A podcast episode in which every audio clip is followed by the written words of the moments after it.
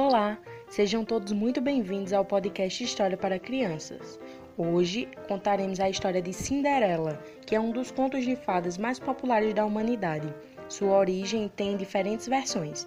A versão mais conhecida é a do escritor francês Charles Perrault, de 1697, baseada num conto italiano popular chamado A Gata Borralheira. Ah, temos uma novidade. Estamos agora com a plataforma Instagram. Então, se vocês quiserem continuar seguindo o História para Crianças, só é acessar arroba. Era uma vez uma jovem humilde, feliz e muito, muito bela, chamada Cinderela. Ninguém era assim, assim tão bela como ela. Seu rico pai ficou viúvo e novamente resolveu se casar. O difícil era sua madrasta suportar. Usando roupas velhas e sujas, Cinderela fazia o trabalho do lar, enquanto suas orgulhosas irmãs só queriam passear. Certo dia receberam convites por um mensageiro para um baile que o rei iria dar.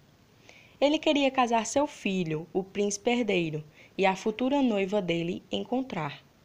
Cinderela, moça humilde e sonhadora, cheia de ilusão, fez um lindo vestido para o baile participar. Seus amiguinhos correram para dar uma mão. Todos muito alegres vieram ajudar. Cinderela, com humildade, foi arrumar lindas roupas para a madrasta no baile dançar. Mas as filhas dela, ao verem Cinderela tão bem vestida, como loucas, seu único vestido novo começaram a rasgar.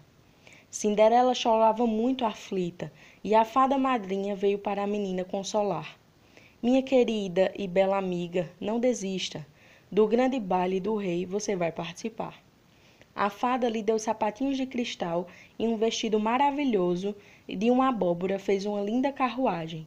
Transformou cada ratinho em um cavalo majestoso e o cachorro em cocheiro para guiar a viagem. Cinderela sabia que antes da meia-noite deveria voltar, pois se o relógio batesse, a mágica iria acabar. No palácio, todos se encantaram com a sua beleza. Ela e o príncipe tanto dançaram que enfim se apaixonaram. A madrasta e suas filhas puseram-se a chorar. A Cinderela, de tanta alegria, não viu o tempo passar. Quando soou meia-noite, saiu em fuga apressada, perdendo um sapatinho de cristal, enquanto descia a escada. O príncipe recolheu o belo sapatinho e prometeu decidido casar-se com a jovem que aquele sapatinho havia perdido. Logo aquela notícia por todo o reino se espalhou, e o criado do rei o sapato em todas as jovens experimentou. Ele foi servir exatamente em Cinderela, e o criado anunciou que o sapatinho era dela. Cinderela foi levada ao palácio e o príncipe a reconheceu. Felizes e apaixonados se casaram. Foi assim que aconteceu.